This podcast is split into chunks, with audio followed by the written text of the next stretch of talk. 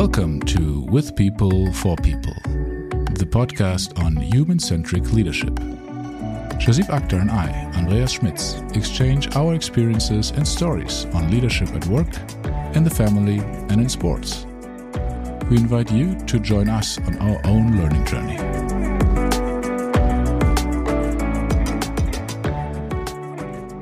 Hi, Andreas. Hi, Shahzeeb. How are you doing today? I'm doing fine. we are speaking English, obviously. yeah, that's right. That's right. I think there were several people who reached out to us and who said, Hey, folks, what are you doing there? You have multinational, international networks. Why are you doing something in German only? Yeah, I actually had a conversation just this morning with a colleague who told me, Well, I was trying to follow in German, but first you're speaking too fast and second you're speaking german so it doesn't help.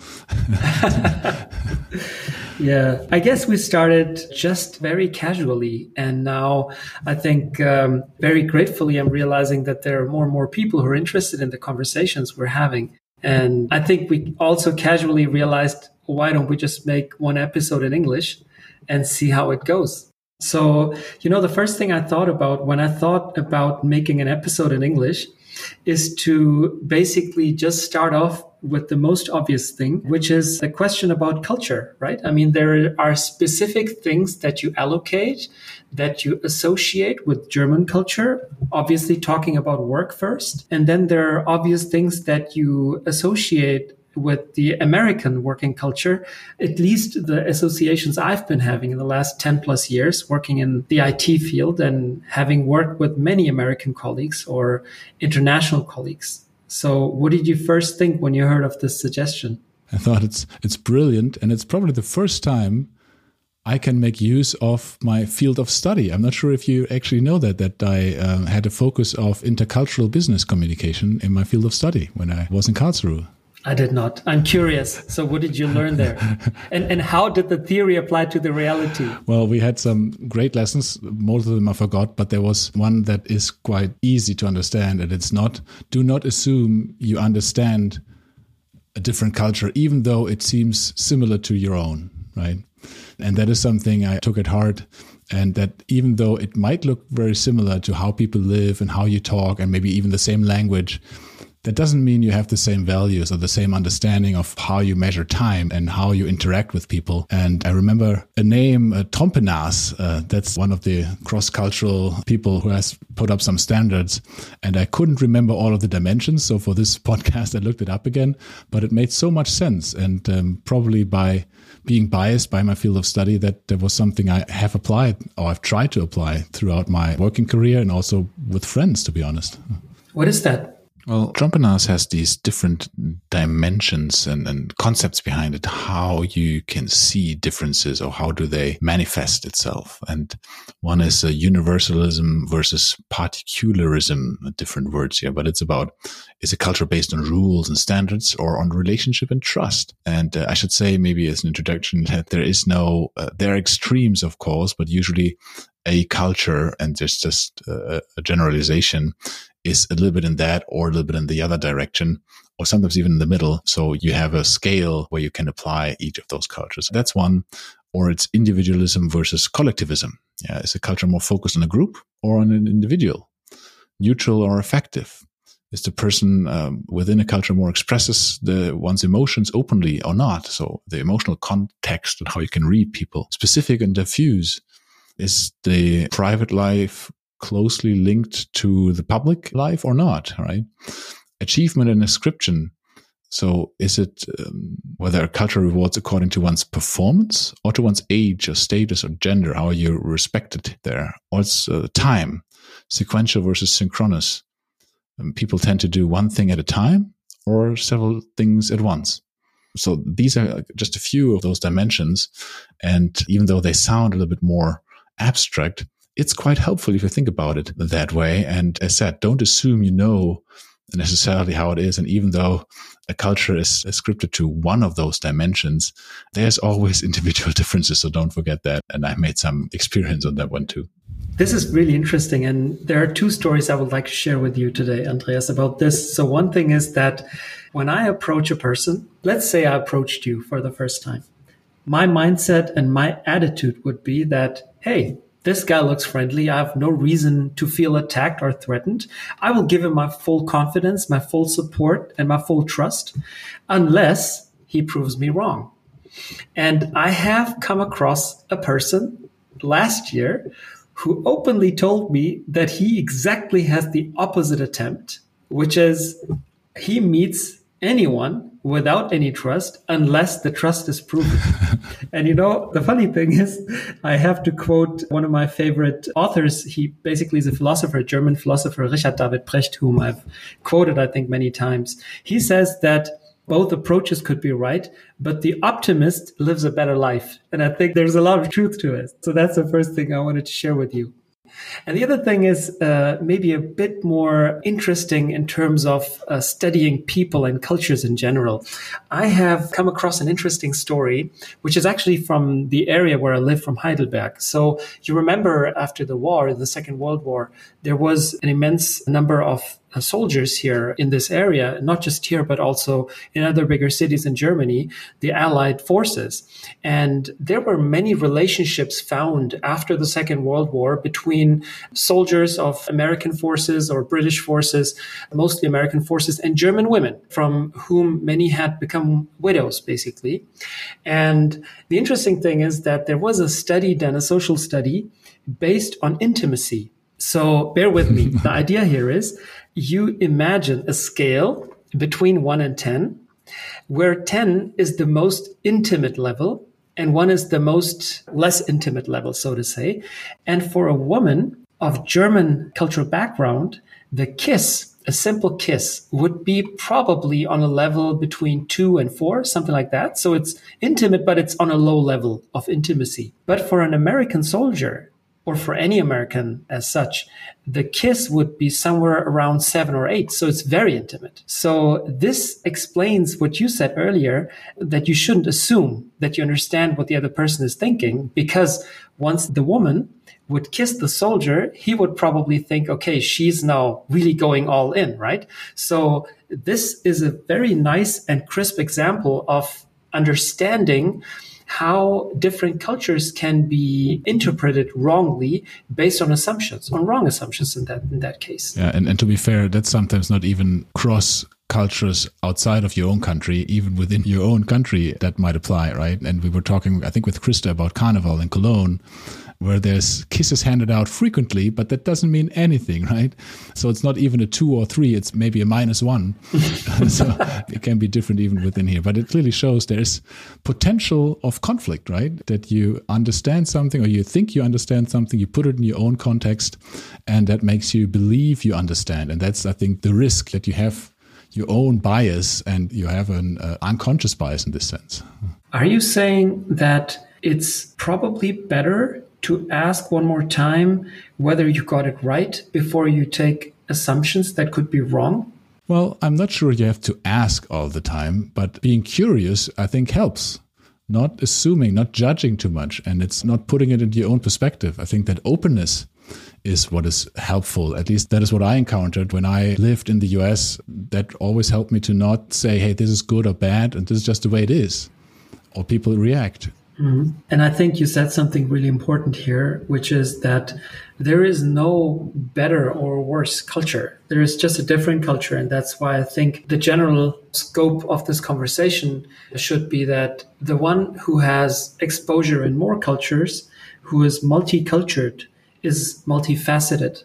That's someone who has more experience with different kinds of ways of living. And I think every additional culture brings in more you know interesting stuff interesting colors and approaches. And i think you're also someone who likes to travel right? Like we do. And i think traveling does something really interesting with us. For me at least it's always a very humbling experience because you realize that other ways of life can be equally good or maybe even better. Yeah yeah.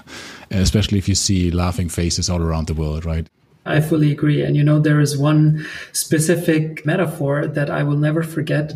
I was discussing with someone the experiences I had when I was in the States for my studying year. I started using Facebook at that time. It was 2005. And I remember I was basically collecting friends at that time, being 25 years old. And you know, when I came back to Germany, I had a conversation with a friend, and he said to me, You know, Americans are like peaches. So they have a soft outside and a very, very hard stone in the middle. And it's very difficult to get past it, but it's very easy to get through the first few layers. And Germans are more like coconuts. And uh, it's, it's difficult to get through the initial shell, but once you're in it, you're in it. And I can really confirm that. I've had friendships with German friends for yeah, basically 30 years, almost all my life. And those friendships will probably last forever. And it initially seems somehow cool that you can have an easy conversation with an American person immediately. And I would sometimes love to transport that to Germany. You know, why not? It makes your life better having a simple conversation at the bakery or anywhere else.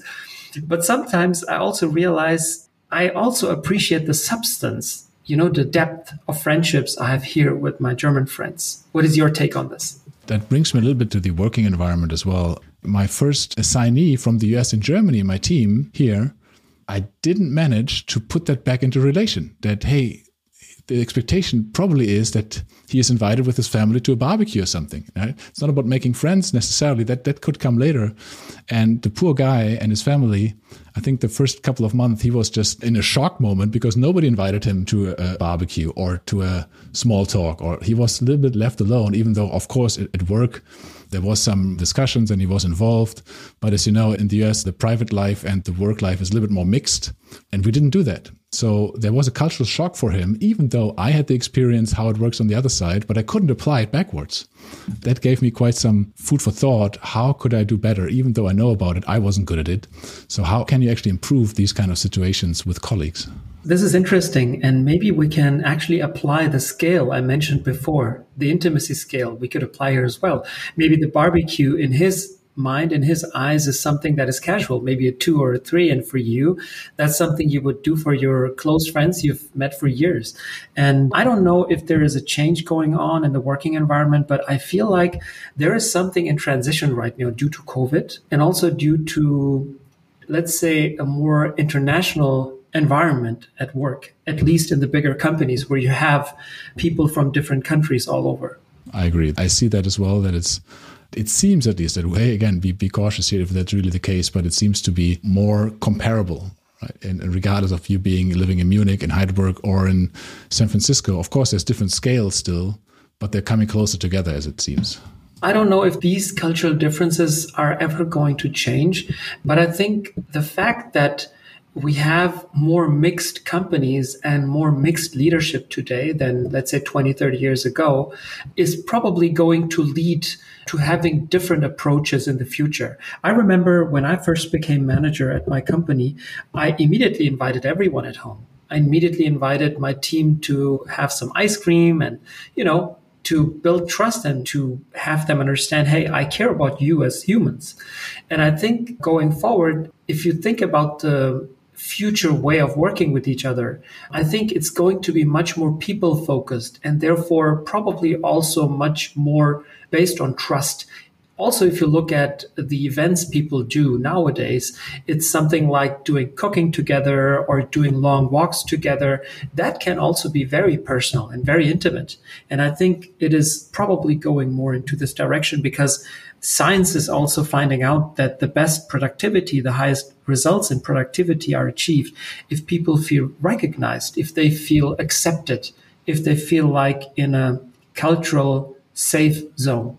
Yeah, and this the safe zone. Here we come back to the vulnerability, or difficult word here, as we discussed in one of the first episodes. And I did the same thing. I invited my team to my home back then when I started as a people leader for a barbecue. And of course, you present a side of your your family is there, your wife, your kids. In this case, my wife, and I think the first time my oldest son was there, and you show a side of yourself which is not publicly known. And of course, there's potential of being embarrassed, especially of a half year old baby in this case, when I did it the first time, I think. And of course, that is part of you being a human being. And it shows everybody in your team as well hey, I'm a human being, you're a human being. It's not about manager, not manager, we're all here together in this, and let's just be a little bit closer. Let's get to know each other better. Absolutely. I think there is this one topic, Andreas, we talked about. We wanted to make an episode about this as well, about different roles and identification. I think if you go back to the 70s and 80s, I think people wanted to be in that manager role full time whenever their employee would meet them, wherever the employee would meet them. And at that time, I think it was also not en vogue to show any sort of weakness or any sort of emotion. I think this has strongly changed. And people recognize that there are managers or other leaders that are also taking care of their babies or doing other work, voluntary work, or they're being very hands on and casual at home with shorts. I think this is a sign for progress in my eyes that you can afford to be yourself all the time. So you can be a full human instead of that person that is the Superman while being at duty, while you have the uniform on. But people recognize that you are more than your role at work. And I think the fact that we're working remotely now, much more than before, has made it even more blurry yeah more blurry and it's probably even more than two worlds. We talked about it that it's you're not wearing just the parent hat and the manager hat but you have so many ones. You're part of a community you're part of an extended family of a friendship you're you're maybe um, volunteering somewhere. So you have so many sides of your personality and i think all of it is valid for every perspective. Being in a in the corporate world yes it might seem different but it comes together as a blended situation and makes you a full human being. I just wanted to draw a comparison to the sports world and Michael Jordan. I remember we recently had a talk about him and we were wondering how he's doing in his age and now, you know, with the always getting the reference of the Bulls from the 90s and being hyped up as the best player ever. You know, I sometimes feel a little sad for him because he is obviously, first of all, he's a man, he's a human being he also probably has his weekdays. And obviously, he's a father, he's a husband, he's probably also engaged in other organizations. And people tend to reduce him to the most prominent role he's ever had, which is the six time world champion, almost seven time world champion of basketball. And this is, on the one hand, obviously a big show of respect, but on the other hand, a very strong abstraction of what he actually is, because he is certainly more than that. And I think this is something that doesn't really occur to many people, I would assume. What do you say? Hopefully, he doesn't listen to us. And if he does, if, if we ask for forgiveness here. But uh, I, I agree. And when I watched the documentary, right, where his life was shown again, and there was the sequence about when his father passed away, how sad he was. And I remember when I watched the video or watched the documentary, I remembered that time. But actually I forgot about it really fast. That yes, of course he's a human being. He was suffering quite a lot, and there was quite a tragic situation uh, how his father died, and it would have taken all of us down probably. I forgot about his baseball times. I forgot about the Wizards times, and I forgot about him being a son and having a hard time when the father passed away. That is a little bit sad, but of course it is human to, to remember those things that stick out, but we should be careful to not reduce somebody on that only. I think what I'm just realizing now, as you were explaining, Andreas, is that maybe people do that to have things easier, to understand things better. Maybe that's a coping mechanism for us to make sense of situations and people. And I can very well remember that moment when he had the championship trophy in his arms and he was basically lying in the locker room under the table. And I remember those scenes very vividly. And those are the moments that explain to you, hey, he, as you rightly said, he's also a human being. He also has emotions. And I think this is something that is unifying all of us, right? At the end of the day, this is what brings us together, which is emotions. And I think that is universal beyond languages and cultures what this with people for people for me stands for as well that you're not suggesting you know everything better right? There's no one person that has superior wisdom. Maybe there's more intelligent people than others but it's not one person that knows it all or knows it all better. And i think we're going into an age where there's a collective is always more right than one individual. And when you look at it now from a cross-cultural perspective and you're creating solutions for an intercultural team Well, how can you do that from one perspective only? You need to involve people in making decisions. You need to reflect the diversity that is out there in every decision that you make. Otherwise, you will always have a higher risk of a bias that you're not conscious about. And to me, that applies to leadership as well. If you make sure you have a mechanism to involve the people that later on have to live with a decision, well, why not involve them directly and have them make the decision directly and be, I think you said it before, be the coach, help them to identify what are the questions that need to be asked. And that might be different sometimes per culture. As you know, there's, there's some cultures where you don't ask, well, you can ask direct questions, but you're not getting a direct uh, answer. So you need to find mechanisms to bring everybody on a, on, not on the same level, but on a level that communication can happen. So everybody's being heard and you get to a good solution. Absolutely. And I think this makes the um, set of requirements for modern leaders so much different than the set of requirements that were necessary, let's say 20, 30 years ago. I think a modern leader has to be very empathetic and understand where different people are coming from and provide an atmosphere or an environment where everybody is heard. And I remember that one story, Andreas, you told me about your coach who would involve you as an introvert, knowing that you're not the first one to speak out, but he would specifically create that moment, that atmosphere where you would get your chance to say it.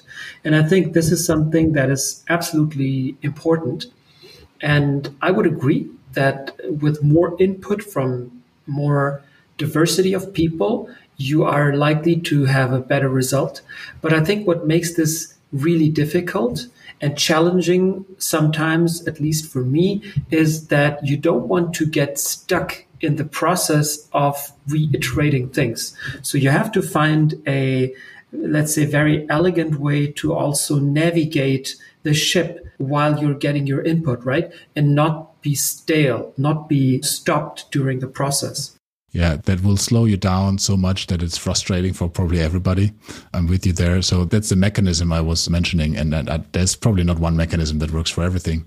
At the end, it is not about asking everybody every time for every decision. You cannot manage an organization, at least most organizations not in a democracy where everything is being decided by everyone. Actually, in our democracy in Germany, it's not the case either, right? It's you vote and then somebody else takes the decision on behalf of yourself. And these are that's i think the management or the leadership challenge to identify how do you work along that is it by creating principles decision principles for instance or is it by autonomy to colleagues by creating frameworks or boundary conditions that people can follow and I think that depends pretty much on your team and task and also a little bit on the interaction and maturity of a team. So it becomes rather complex.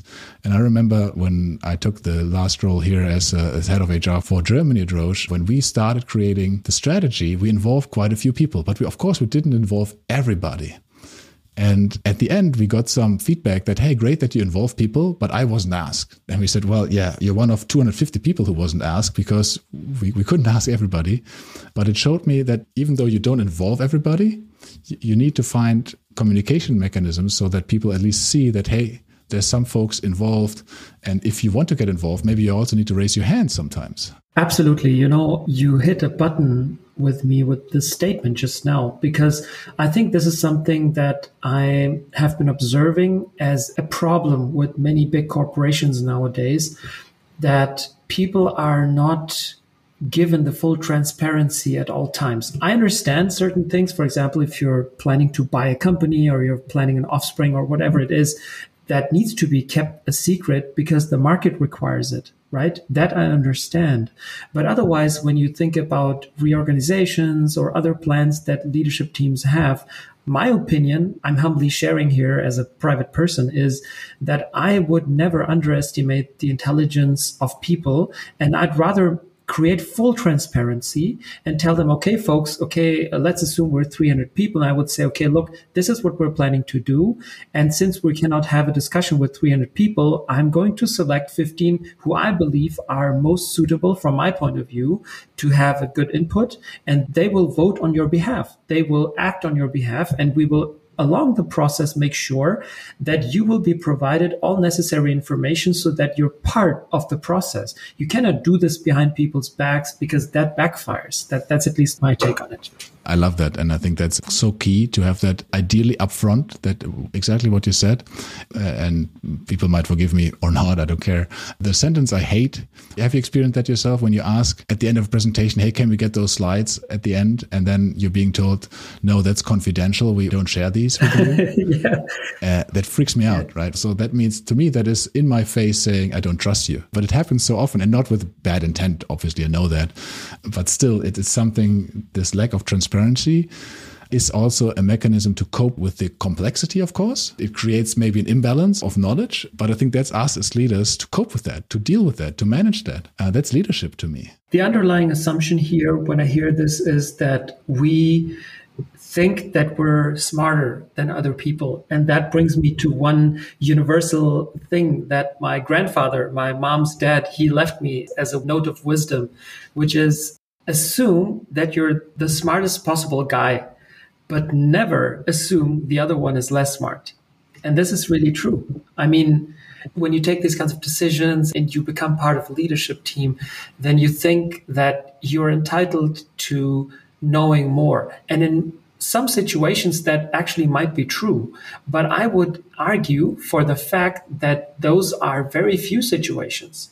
I think the more open and the more honest and the more transparent you act as a leader, and sometimes you can even say, Hey, I don't know, or I don't know what to do.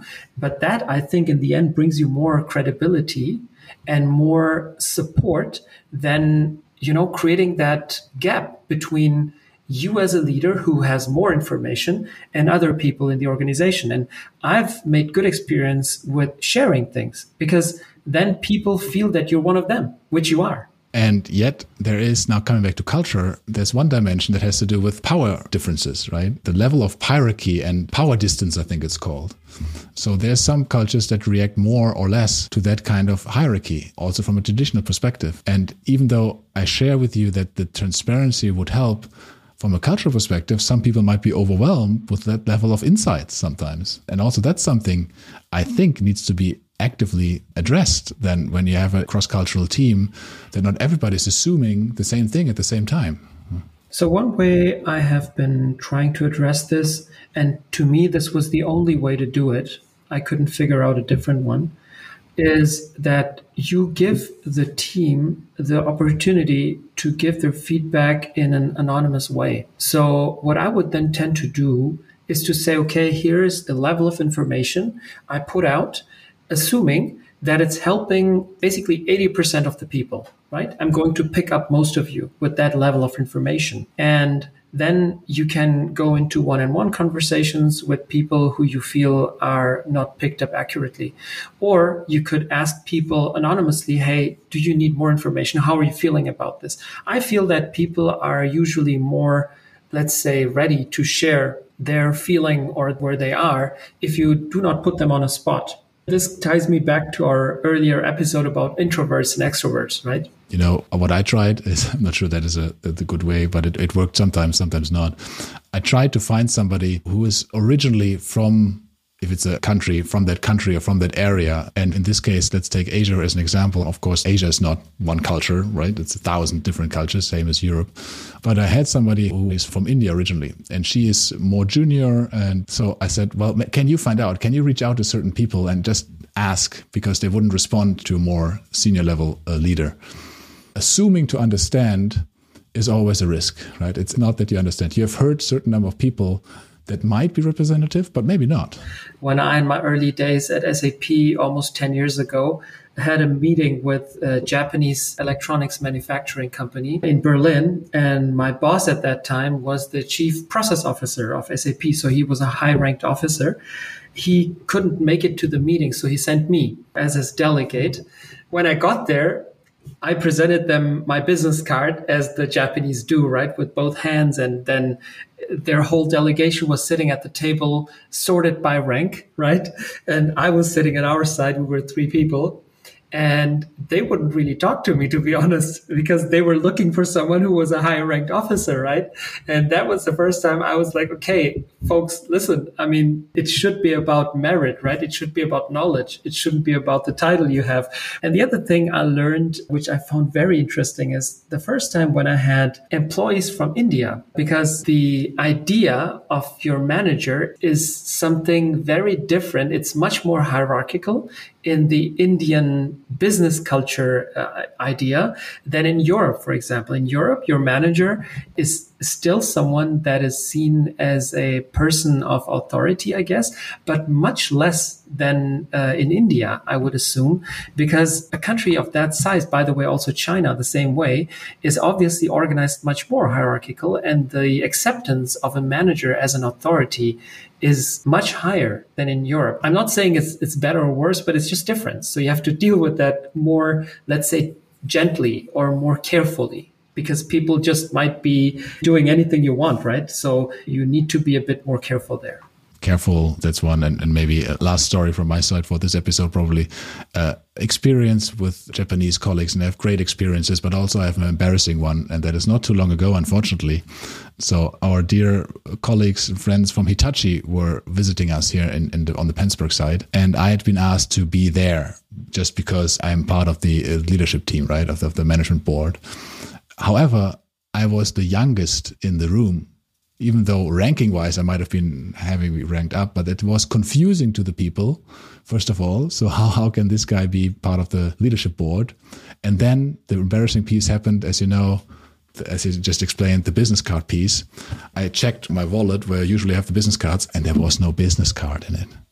So not only that the young guy who supposedly was part of the leadership board uh, was sitting there, it was also he didn't have a business card. So ah, and somebody who who, who knows that it was just I was I was just uh, saying okay now either flee or or, or pretend to be dead. Um, so I was just sitting there. Uh, luckily, our the relationship between Hitachi and Roche is quite strong, so it didn't uh, cause any damage. But it was at least something that uh, haunts me still from a thinking perspective. I learned something interesting uh, yesterday in another podcast I was listening to. There are two types of power. One type of power is the power based on your role, and the other power is the type of power based on your authority as a person. And I think the business card piece that you missed missed your power of the role that you had right in that moment but you still have the power of your authority that's probably right it, that's why people kept on laughing however that's a uh, nice way hey um, Shahzeeb, I think we can talk longer, and we probably will. So there might be another um, episode on an intercultural perspective and also in English. So let's bring it to an end. Any uh, key learning or anything you would like to close it with? Well, my key learning today was that we had prepared much more stuff for today, but it looks like this is a very deep and broad topic. And I appreciate that we didn't really rush through it, but we gave every aspect a little bit of time. And I really hope that uh, our viewers and listeners get to learn something or get to get some, some inspiration or some help with the things we shared today. How did you like the episode? Yeah, I, I also enjoyed it. Right, it's it's a it's a field that is close to my interest. Is uh, because it's a, it's always a field of learning, and again lear- learned uh, new aspects uh, of you, and also of considering how you apply the cross-cultural collaboration in your daily work. So I enjoyed it, even though it took a little bit longer than expected, and we didn't go into one of some of the topics we were supposed to, uh, or we were thinking about. But again, that is a, such a broad topic, as you said. We we might want to spend more time on that, even in another episode. Absolutely. Looking forward to the follow up for this, plans. Talk to you soon. We hope you enjoyed this episode. We are learning and we need your feedback. Please leave us a note via info at withpeople-forpeople.com. Together, let's make this world a little better with human centric leadership. With people, for people.